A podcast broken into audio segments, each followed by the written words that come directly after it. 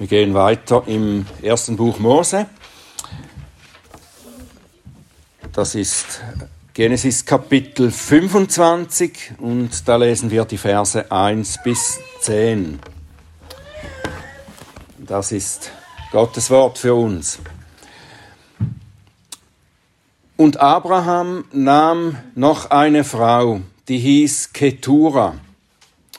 Und sie gebar ihm Simram und Jokshan, Medan und Midian, Jishbak und Schuach. Jokshan aber zeugte Saba und Dedan, und die Söhne Dedans waren die Aschuriter und Letuschiter und Leumiter. Und die Söhne Midians, Epha und Efer, Henoch, Abida und Eldaa. Diese alle sind Söhne der Ketura. Und Abraham gab dem Isaak alles, was er hatte. Und den Söhnen der Nebenfrauen, die Abraham hatte, gab Abraham Geschenke und er schickte sie, während er noch lebte, von seinem Sohn Isaak weg, nach Osten in das Land des Ostens. Und dies sind die Tage der Lebensjahre Abrahams, die er lebte. 175 Jahre. Und Abraham verschied und starb in gutem Alter und der Tage satt und wurde versammelt zu seinen Völkern. Und seine Söhne Isaak und Ismael begruben ihn in der Höhle Machpela auf dem Feld des Hethiters Ephron, des Sohnes Zohars, das gegenüber Mamre liegt, auf dem Feld, das Abraham von den Söhnen Het gekauft hatte. Dort wurden Abraham und seine Frau Sarah begraben. Unser Vater im Himmel, hab Dank für dein Wort, hab Dank für das, was wir heute auch aus diesem Abschnitt lernen dürfen. Wir bitten dich, dass du uns hilfst, dass wir aufmerksam auf das hören können, was du sagst, dass wir verstehen, was du uns zu sagen hast. Und ich bitte dich, dass du auch meine Lippen öffnest, dass sie deinen Ruhm und deine Herrlichkeit verkünden. Amen. Ja, dieser Abschnitt ist so ein wenig ein, ein gemischter Abschnitt, der etwas mit äh, äh, Familienregister zu tun hat und dann auch der Bericht des Todes Abrahams, der da angefügt ist. Und äh, für manche Leser bietet er vielleicht einige Schwierigkeiten. Und das möchte ich euch sagen, wo am Anfang die Schwierigkeit für mich lag, als ich den Text anschaute zuerst. Ich habe das ja schon mehrmals auch in der Vergangenheit gelesen natürlich. Und für die Predigtvorbereitung nehme ich jeweils dann auch einige Kommentare zu Hilfe, wie man das so macht und lese, was da die anderen sagen. Ich begebe mich sozusagen in ein Gespräch mit mit den Vätern, die das auch gelesen haben, was sie dazu denken. Und da schaue ich auch immer wieder mal in einen Kommentar von Matthew Henry hinein. Das ist ein, ein Puritaner. Der Kommentar ist ziemlich alt und ich schätze ihn sehr für seine Weisheit, die er aus der Schrift herausbringt. Und diesmal las ich eine Erklärung von ihm, die Erklärung dieses Kapitels, die er damit beginnt, dass er sagt, ja, dass Abraham jetzt nach seinem Tod Sarahs und nach der Verheiratung Isaaks jetzt wieder allein war. Und das war nicht gut. Es ist nicht gut, dass der Mann allein sei. Und deshalb habe er noch einmal eine Frau genommen, eben Ketura.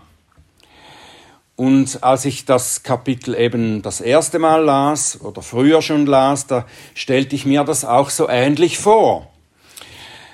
Aber dann, wenn man genauer hinschaut und äh, habe hab mich auch daran erinnert, wenn ich das vergleiche mit dem, was vorher auch schon über Abraham gesagt wurde, da erinnerte ich mich, dass es von Abraham schon 38 Jahre vorher hieß, dass sein Leib erstorben war und dass er somit Isaac aus den Toten erhielt, sozusagen. Also dass er eigentlich ja nicht mehr fähig war, Söhne zu zeugen.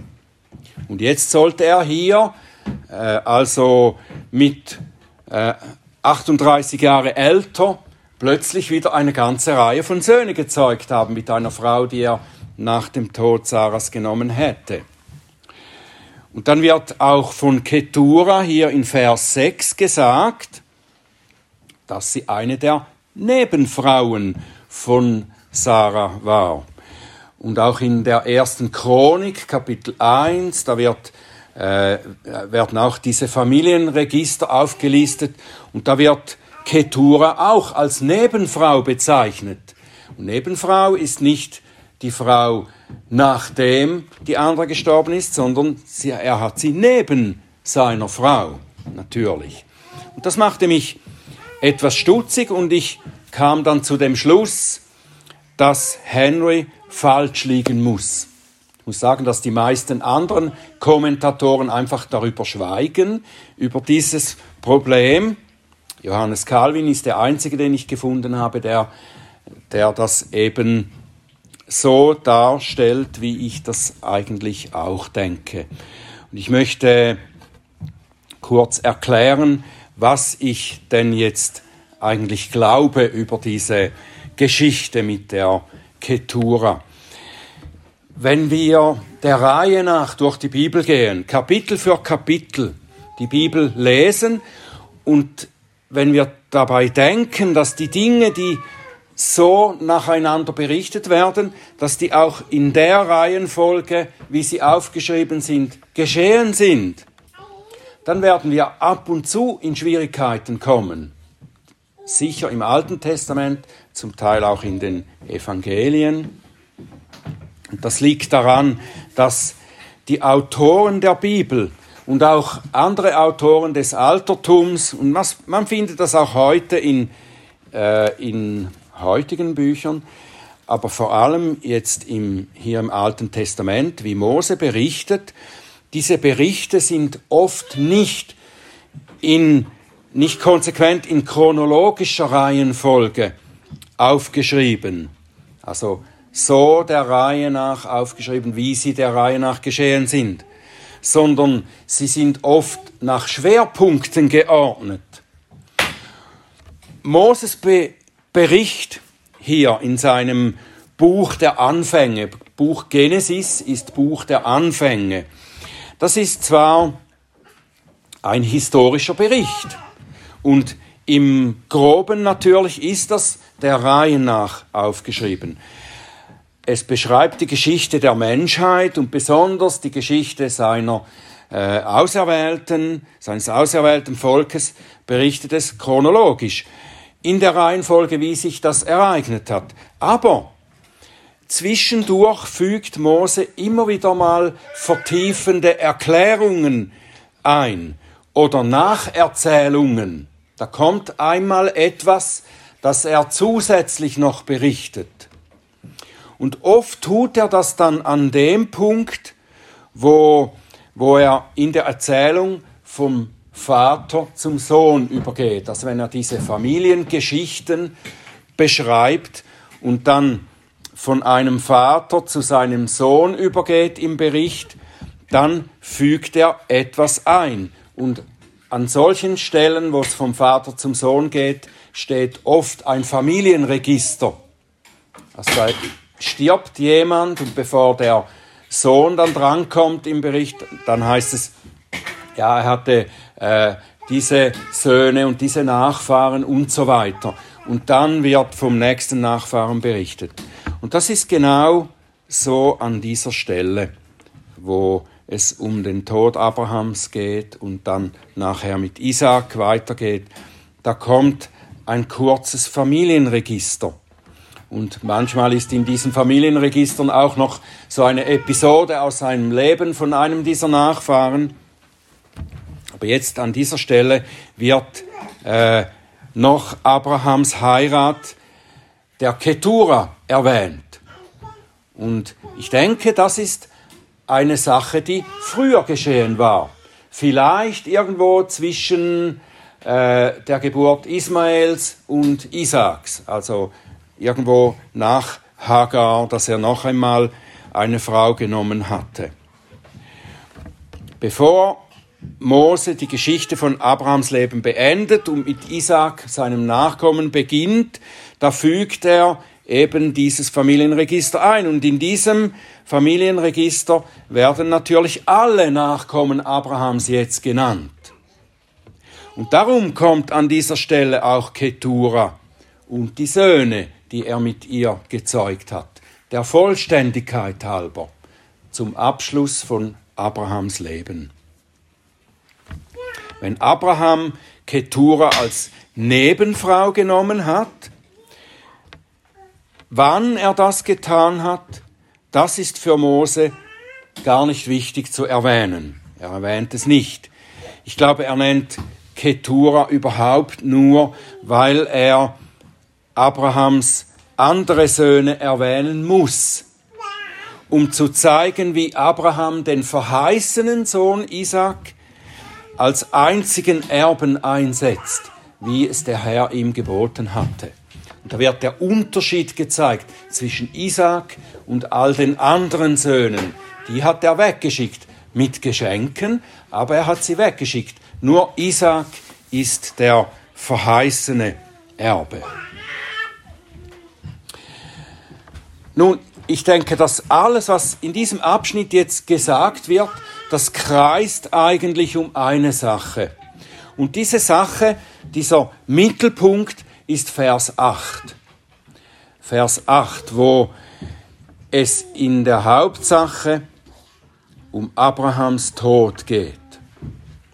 Es geht darum, wie es um seine Seele und sein geistliches Leben stand, als er gestorben ist. Das wird beschrieben als Zentrum des Abschnittes, als Mittelpunkt, als Hauptsache. Nachdem wir durch viele Kapitel gegangen sind und über Abrahams Leben nachgedacht haben, ist es gut und es ist wichtig, jetzt auch über seinen Tod nachzudenken. Mose betet in Psalm 90, das ist wahrscheinlich der einzige Psalm, der von Mose geschrieben wurde. Mose betet da im Psalm 90, Vers 12, Herr, lehre uns bedenken, dass wir sterben müssen, damit wir ein weises Herz erlangen. Und tatsächlich ist das, was der Tod tut. Wenn wir über den Tod nachdenken, dann passiert genau das. Wir denken über die Werte des Lebens nach. Der Tod ist wirklich eine Gelegenheit, um über die Werte des Lebens nachzudenken. Jedes Mal, wenn wir dem Tod gegenüberstehen, dann stellen wir uns doch auch die Frage, was ist das Leben? Wofür lohnt es sich zu leben? Welches sind die Dinge, die den Tod überdauern? Und wenn wir Abrahams Leben anschauen, dann können wir sagen, er hatte in seinem Leben exakt diese Fragen im Blick. Was ist das Leben? Wofür lohnt es sich zu leben? Welches sind die Dinge, die den Tod überdauern? Und die Beschreibung des Todes von Abraham hier zeigt, dass Abraham sich diese Fragen beantwortet hat. Wenn es in Vers 8 heißt, Abraham starb in gutem Alter, dann heißt das nicht nur, dass er ein hohes Alter erreicht hat, sondern auch, dass sein Leben ein gutes Ziel erreicht hat. Er ist an dem guten Ziel angekommen, das Gott ihm für sein Leben gesteckt hat. Oder mit anderen Worten gesagt, Abraham hat erfolgreich abgeschlossen. Er hat sein Leben gut abgeschlossen.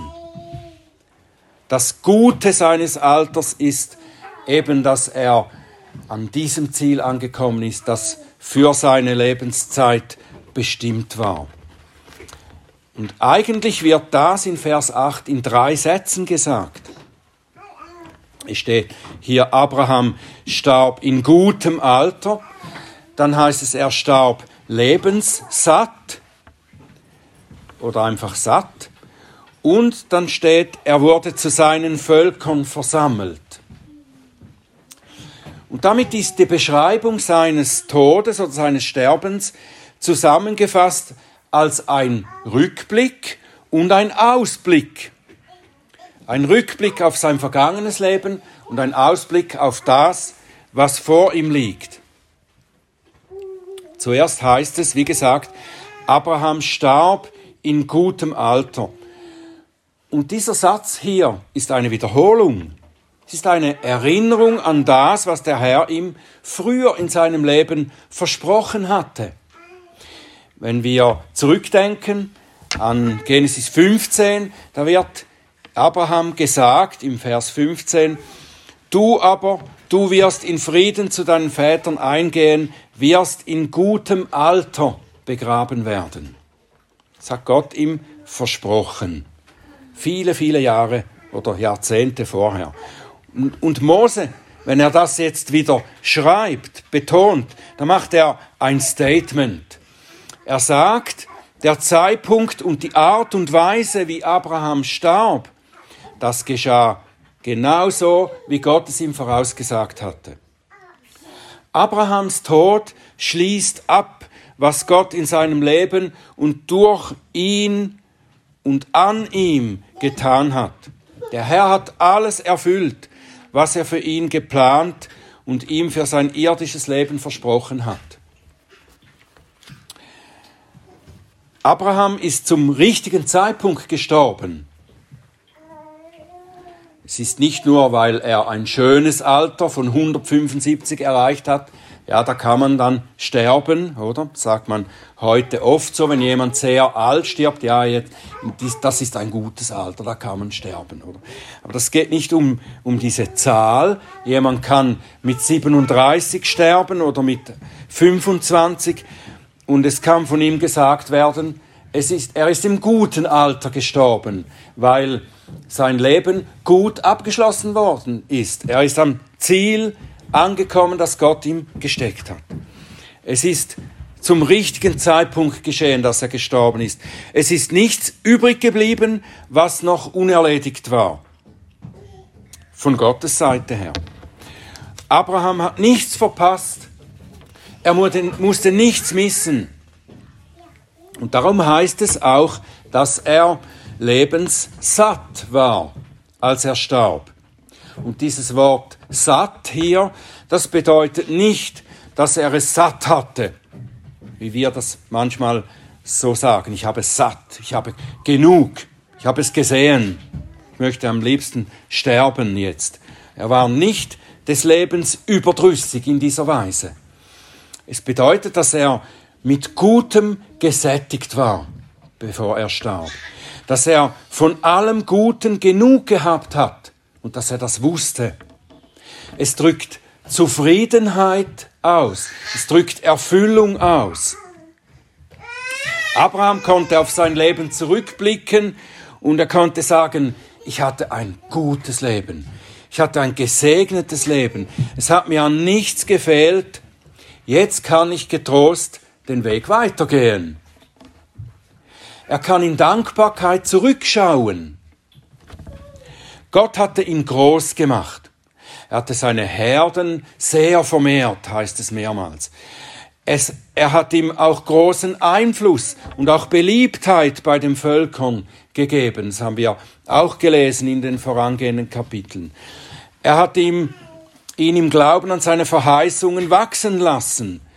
Abraham hat gelernt, Gott zu vertrauen, nachdem er mehrfach auch durch Unglauben gestolpert war. Er hat auf wunderbare Weise seinen Sohn Isaac erhalten von der unfruchtbaren Sarah und in einem Alter, wo er eigentlich nicht mehr hätte Kinder zeugen können. Er hat die Zeit bekommen, Isaac auch aufzuziehen ihn im Glauben zu unterweisen und schließlich auch eine Frau nach dem Herzen Gottes für seinen Sohn zu finden. Das alles konnte er vollbringen, erledigen in seinem Leben. Und das Wichtigste für Abraham sind aber nicht äh, diese äußeren Situationen oder äußerliche Dinge. Sie sind es nicht vor allem, die ihn lebenssatt und zufrieden sein lassen. Was ihn in Frieden seinem Ende entgegengehen lässt, ist, dass er mit seinem Gott in Frieden ist. Seinen Glauben hat der Herr ihm als Gerechtigkeit angerechnet, heißt es schon in Kapitel 15, Vers 6. Seine Sünden, gerade auch seine diversen Fehltritte, über die berichtet wurde, die sind ihm vergeben. Und daran hängt Abrahams Friede. Nicht an äußeren Gegebenheiten oder an gelungenen Vorhaben, Abraham hatte ja durchaus verschiedene Schwierigkeiten und Widerstände zu bewältigen. Er hatte nicht einfach ein leichtes Leben. Da waren die Sorgen um seinen Neffen Lot, der da in Sodom lebte, über den er eine Zeit lang gar nicht wusste, ob er noch lebt und diese Dinge. Er war besorgt über ihn. Dann hat er Auseinandersetzungen in der Familie zwischen Sarah und Hagar oder zwischen Ismael und Isaac. Er gab, er musste in den Krieg ziehen. Er war involviert worden in einen Krieg und angespannte Beziehungen mit Nachbarn kannte er auch. Aber all diese Probleme vermochten Abraham nicht zu Fall zu bringen. Er hatte von Anfang an Gottes Zusage, ich bin mit dir, ich schließe einen Bund mit dir, ich werde dich segnen und du wirst ein Segen für viele sein. Und er konnte im Glauben an Gott und an seine Treue, konnte er Halt finden, in all den widrigen Umständen fest und ruhig bleiben. Ein Glaubender wie Abraham findet den Halt und die innere Ruhe in diesem Leben nicht in den günstigen Umständen, sondern in seinem Gott, der ihm seine Treue, seine Vergebung und seinen Frieden zugesichert hat. Der Glaubende braucht nicht ein gesichertes äußeres Leben. Er hat seinen Anker in der Hoffnung, sein Anker der Hoffnung hat er im Himmel festgemacht wo sein Gott regiert, von dem ihn nichts trennen kann. Das haben wir gelesen, wie der Apostel Paulus das auch schreibt. Das kann der Glaubende bekennen. Wer will uns scheiden von der Liebe des Christus? Drangsal oder Angst oder Verfolgung oder Hunger oder Blöße oder Gefahr oder Schwert. Wie geschrieben steht, um deinetwillen werden wir getötet den ganzen Tag. Wie Schlachtschafe sind wir geachtet. Aber in dem allem überwinden wir. Weit durch den, der uns geliebt hat, denn ich bin gewiss, dass weder Tod noch Leben, weder Engel noch Fürstentümer noch Gewalten, weder Gegenwärtiges noch Zukünftiges, weder Hohes noch Tiefes noch irgendein anderes Geschöpf uns zu scheiden vermag von der Liebe Gottes, die in Christus Jesus ist, unserem Herrn. Weder Tod noch Leben kann uns scheiden von der Liebe Gottes. Und das bringt uns zu der Hoffnung und zu dem Ausblick in die Zukunft, die Abraham vor sich hatte. Abraham hatte eine Zukunft vor sich, auch als er sterben musste, wie jeder Mensch. Es war nicht nur das gute und von Gott gesegnete Leben, das er hinter sich hatte, das ihn in Frieden gehen ließ, dass ein Mensch ein gutes Leben in dieser Welt hatte, das heißt noch nicht unbedingt, dass er deswegen auch gut sterben kann. Das ist auch et etwas, das wir manchmal sagen, oder wenn alte Leute vor dem Tod stehen oder alte Leute sagen das selber von sich, ich kann gut sterben, ich hatte ein gutes Leben, ich habe es genossen hier und jetzt kann ich gehen. Aber es kann das Gegenteil der Fall sein. wenn man es in der Welt gut hat, dann möchte man sie vielleicht gerade des, deswegen nicht verlassen. Ich möchte jetzt noch nicht sterben, weil ich habe hier ein gutes Leben, das gefällt mir. Da möchte ich nicht sterben. Vielmehr sind es doch die Menschen, die verzweifelt sind und geplagt sind im Leben, die sich den Tod herbeisehnen. Menschen flüchten in den Tod, weil sie dem Elend in diesem Leben entgehen wollen. Sie haben dann die ungewisse Hoffnung, dass es ihnen dann nachher besser gehen wird. Aber wer es hier gut hat, der will vielleicht viel eher noch hier bleiben. Und das Streben der meisten Menschen geht genau in diese Richtung. Ja, wir können sagen, die ganze Menschheit arbeitet nämlich dafür und versucht sich es so einzurichten, dass wir in dieser Welt Wohlstand, Gesundheit, Frieden haben und darin möglichst ewig am Leben bleiben können. Ja, man versucht, das Leben immer mehr zu verlängern, das Leben der Menschen. Möglichst ewig leben. Und dazu versuchen wir eben das Gute herzustellen hier. Oder wie das eine äh, Aussage von Klimaaktivisten, die ich mal gelesen habe, ausgedrückt hat. Wir müssen die Welt retten, es ist die einzige, die wir haben. Aber das war nicht die Hoffnung, aus der Abraham lebte. Er hatte eine bessere Hoffnung auf eine bessere Welt. Obwohl er in dieser Welt ein gutes, von Gott gesegnetes Leben hatte und in so vielem seinen Segen und seine Hilfe erfahren durfte, trotzdem schaute er nach vorne und freute sich auf die kommende, die bessere Heimat. Das Leben hier war überaus gut, aber das Kommende übertrifft es bei weitem. Wenn es heißt, dass Abraham zu seinen Völkern versammelt wurde, dann ist damit nicht gemeint, dass er in der gleichen Höhle wie Sarah begraben wurde und wo dann auch seine Nachkommen begraben wurden. Das ist nicht gemeint. Seine Völker, das sind die Väter, die vor ihm schon im Glauben an die Verheißungen Gottes gestorben waren. Alle die Glaubenden werden an einen Ort versammelt, wo sie Gottes Herrlichkeit in viel größerem Maß als auf dieser Welt sehen. Sie bleiben nicht in ihren Gräbern liegen, wo sie verwesen. Natürlich, die Menschen, die sterben, die verwesen. Aber sie bleiben nicht da. Die Glaubenden bleiben nicht da. Der Herr Jesus, als er einmal mit den Sadduzäern gestritten hatte, die Sadduzäer, äh, die glaubten nicht an eine Auferstehung, an ein Weiterleben nach dem Tod. Und sie stritten mit ihm und äh, haben da so ein Beispiel gebracht, das beweisen soll, dass die Toten nicht auferstehen.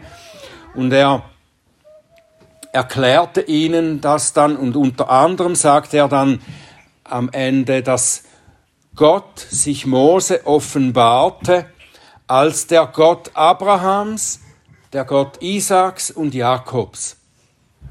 Und dass das bedeutet, Gott ist nicht ein Gott der Toten, sondern der Lebendigen. Und wenn nach Abrahams Ableben Abraham, Gott ein Gott Abrahams genannt wird, dann bedeutet das, Gott ist nicht ein Gott der Toten, nein, Abraham lebt. Die glaubenden Menschen, die wie Abraham auf Gott vertrauten und so gelebt haben und die dann gestorben sind, die werden nach ihrem Tod die Erfüllung aller Versprechen Gottes sehen. Aller Versprechen, die in diesem Leben noch nicht erfüllt waren. Gott versprach Abraham und seinen Nachkommen das ganze Land Kanaan. Das hatte Abraham als Versprechen. Das ganze Land wird dir und deinen Nachkommen gehören. Aber alles, was Abraham bei seinem Tod besaß, Was war das? Das war dieses kleine Stück Land, auf dem die Höhle steht, in der er begraben wurde.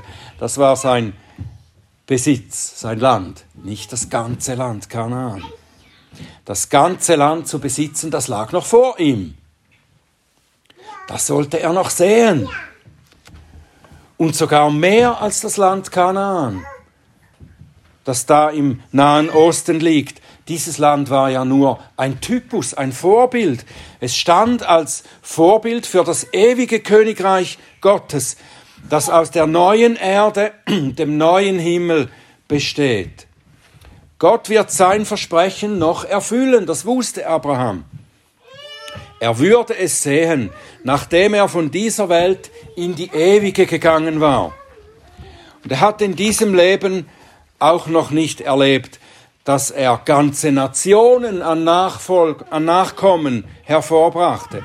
Alles, was er bis zu seinem Tod gesehen hatte, waren Isaac und ein paar weitere Söhne von Hagar und Ketura die unzählbare Nachkommenschaft, die zahlreich wie Sterne am Himmel sein würde und die aus Isaac kommen soll, hat er noch nicht gesehen.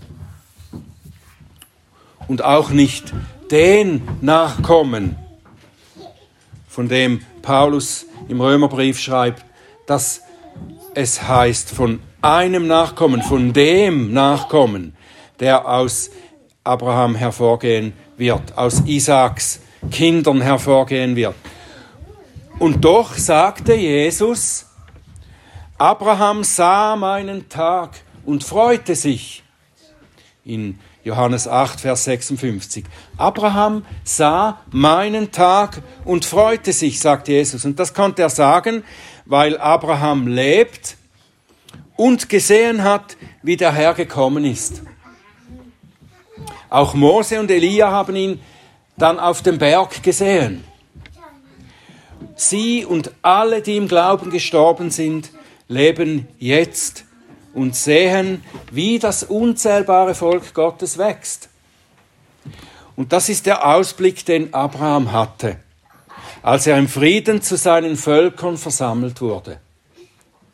Und das ist der Ausblick, den wir alle haben, alle, die glauben wie Abraham. Wir werden wie Abraham sterben müssen. Wissen nicht wann. Aber wir werden nicht in einem Grab liegen bleiben, sondern wir werden die Erfüllung von dem sehen, auf das wir gehofft haben, wenn wir denn auf Gottes Versprechen gehofft haben. Gott hat sein Versprechen erfüllt. Er hat aus dem Volk, das aus Abrahams Sohn Isaac kam, den einen Nachkommen gebracht, der unsere Hoffnung ist. So wie Abraham nicht auf seine eigene Güte vertrauen konnte, um das wahre und das ewige Leben zu erreichen, so können wir das auch nicht. Wir vertrauen auf den Nachkommen, auf den auch Abraham vertraut hat. Und von ihm heißt es, Abraham vertraute Gott und das hat er ihm als Gerechtigkeit angerechnet. Genesis 15, Vers 6. Und so vertrauen auch wir auf Gott in Jesus Christus. Und das rechnet er uns als Gerechtigkeit an. So sind wir gerecht vor Gott und können in diesem Vertrauen in das bessere Leben, in das bessere Heimatland übergehen. So haben wir denselben Frieden wie Abraham, indem wir hoffnungsvoll über dieses Leben in das Kommende sehen können. So wie es heißt weiter im Römerbrief, Kapitel 5, 1 und 2, da wir nun gerechtfertigt worden sind aus Glauben, so haben wir Frieden mit Gott durch unseren Herrn Jesus Christus, durch den wir durch den Glauben auch Zugang erhalten haben zu dieser Gnade, in der wir stehen. Und wir rühmen uns in der Hoffnung der Herrlichkeit Gottes. Noch einmal zurück zu diesem Satz aus dem Gebet Moses. Mose betet, Herr, lehre uns bedenken, dass wir sterben müssen, damit wir ein weises Herz erlangen. Die meisten von uns sind noch nicht so alt, sicher niemand ist so alt wie Abraham war. Wir sind noch nicht so weit im Leben fortgeschritten und da ist es auch nicht selbstverständlich, dass wir uns häufig mit dem Tod befassen und mit dem, was danach kommt. Viele junge Deu Leute denken, dass es später dann noch früh genug ist, wenn sie alt sind, um über den Tod nachzudenken. Es ist mir in der Arbeit mit alten Menschen etwas begegnet, das ich eigentlich eigenartig fand. Und ich habe ihnen das auch mal gesagt, diesen alten Leuten. Ich, ich bin erstaunt darüber, wie erfolgreich ihr den Gedanken an den Tod verdrängen konntet. Wie diese Leute so sorglos und ohne Bedenken dem Tod entgegengehen können die wirklich relativ kurz davor stehen. Es scheint so, dass sie ihr Leben lang geübt haben daraufhin, den Tod beiseite zu stellen, zu vergessen. Und dabei ist der Tod die sicherste Sache, die es überhaupt gibt. Und da ist es doch dumm, wenn wir immer wieder das verschieben uns darauf vorzubereiten. Wir wissen ja auch nicht einmal, wann das sein wird, ob wir morgen noch uns vorbereiten können. Und dazu sehen wir bei Menschen wie Abraham sehr deutlich, dass die Vorbereitung auf seinen Tod eigentlich das ganze Leben hindurch stattfand. Er hat sich durch sein ganzes Leben auf den Tod vorbereitet. Es war nicht eine Sache von einer Woche, sondern von ungefähr 100 Jahren oder mindestens 100 Jahren in Abrahams Leben. Abraham konnte in Frieden sterben, weil er in seinem ganzen Leben im Vertrauen auf seinen Gott darauf zuging. Und ich kann dir das sagen, dass es bei dir auch so ist. Du bist jetzt daran, dich auf deinen Tod vorzubereiten. Ob dir das bewusst ist oder nicht, so wie du jetzt lebst, das hat großen Einfluss darauf, wie du stirbst einmal. Die Frage ist nicht, ob du auf deinen Tod zugehst, sondern die Frage ist, wie du auf deinen Tod zugehst. Und du gehst ja nicht nur auf deinen Tod zu, du gehst auf das Leben danach zu. Das ist die Zukunft, auf die du zugehst. Und dieses Leben hier auf dieser Welt ist nur ein, ein so ganz kleiner Teil davon, von dem, was du insgesamt lebst. Ich hoffe, dass ihr mich nicht falsch versteht, wenn ich das so sage und betone. Es geht mir nicht darum, Angst zu machen, oder euch irgendwie Beine zu machen oder euch anzutreiben. Wir müssen nicht größere Angst vor dem Tod haben, als wir eigentlich schon haben. Der Angst vor dem Tod ist sowieso da bei allen Menschen. Das sieht man daran, wie sie leben. Dass man den Tod verdrängt in unserer Gesellschaft mehr und mehr, das hängt daran, dass wir Angst davor haben dem Tod ins Auge zu blicken. Also diese Angst ist sowieso da. Es geht vielmehr darum, dass wir uns mit der Realität befassen, die uns alle betrifft, damit wir bestmöglich darauf vorbereitet sind, dass wir dafür bereit sind, wenn es soweit ist. Abraham und alle, die durch den Glauben an den Erlöser Christus vorbereitet sind, können sich freuen auf das, was nach diesem Leben auf dieser Welt kommt. Es wird die Erfüllung der Hoffnung auf die himmlische Herrlichkeit sein. Es wird sogar mit Sicherheit alle unsere Erwartungen an Schönheit übertreffen, was wir da sehen und erfahren werden. So wie Jesus von Abraham sagte, Abraham, euer Vater, frohlockte, dass er meinen Tag sehen sollte. Und er sah ihn und er freute sich. Und so kann es auch von dir heißen, wenn du darauf vorbereitet bist, wenn du dich freust wie Abraham, dann kann es heißen von dir, deine Augen werden den König sehen in seiner Schönheit.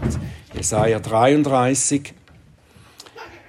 Deine Augen werden Jerusalem sehen, eine sorgenfreie Wohnstätte, ein Zelt, das nicht wandern wird, dessen Pflöcke man ewig nicht herauszieht und von dessen Stricken keiner je zerrissen wird, sondern dort ist ein Mächtiger bei uns, der Herr, der Herr Jesus Christus. Ihn werden wir sehen, wenn wir einmal diese Welt verlassen. Und wir werden jubeln in größter Freude, mehr als wir uns das vorstellen können. Bist du bereit dazu?